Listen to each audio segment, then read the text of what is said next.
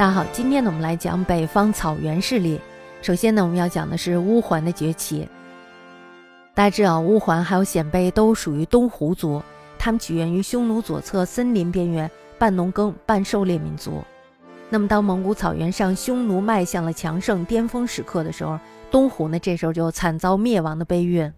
他剩下的部众呢，这时候就到了乌桓还有鲜卑二山。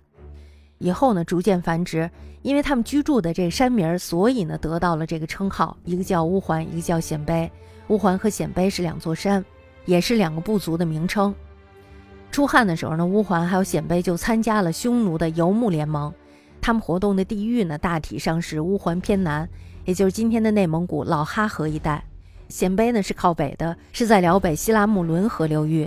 他们的社会组织呢，都是以部为主。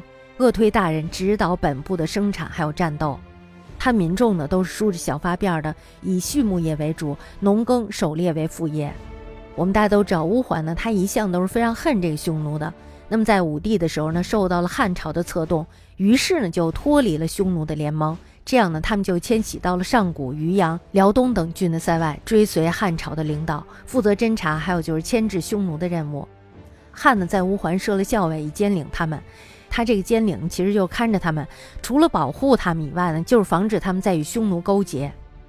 那么在汉昭帝的时候呢，乌桓就逐渐变强了。乌桓变强以后呢，就不太听话了，于是呢屡次和匈奴交兵，但是都被匈奴给打败了。那么在元凤三年，也就公元前七十八年的时候，汉呢就派范明友攻打了乌桓，而且呢杀了他六七千人。这时候呢，双方关系彻底破裂。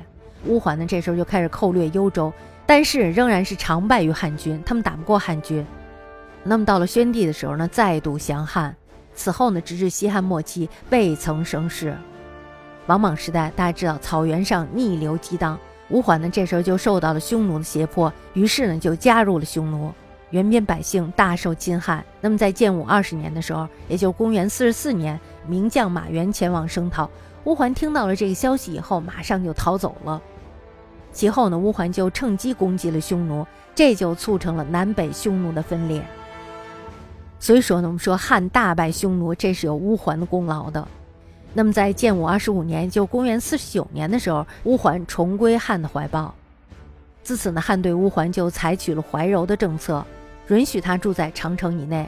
乌桓部落的人民呢，这时候就一直居住在南匈奴的东边。沿着长城的边缘，直到朝鲜国境，与汉民杂居，维持自治状态。汉朝呢，为了防止他们生事儿，于是呢，就在那儿设置了乌桓校尉，监督他们执行警戒边境的任务。自此以后呢，经历了明、章、和三朝，也就是五十年，乌桓呢始终为汉忠心保塞。但是到了安帝的时候，汉朝政非常的黑暗，乌桓呢，于是就再次蠢蠢欲动，侵入了代郡上古五原。那么在顺帝的时候，又入侵了云中；恒帝的时候，他侵扰了北边九郡地区。到灵帝时代，乌桓各部大人曾于中平四年，也就公元一百八十七年的时候，入侵清幽徐四州，而且他们在这四州大肆抢掠。献帝时候，辽西乌桓大人蹋顿统一了诸部，于是这时候他就遣使与袁绍通好，并且呢出兵帮助袁绍击破了公孙瓒。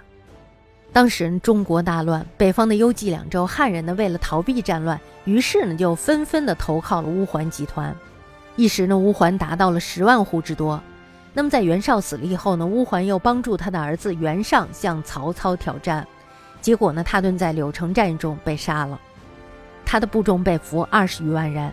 曹操呢，于是就将他们迁到了内地，部分精锐的骑兵则直接编入麾下。我觉得曹操是一个既心细又心大的人，这是一个非常了不起的人。那么就这样呢，成为了天下名骑，乌桓呢从此坠落了。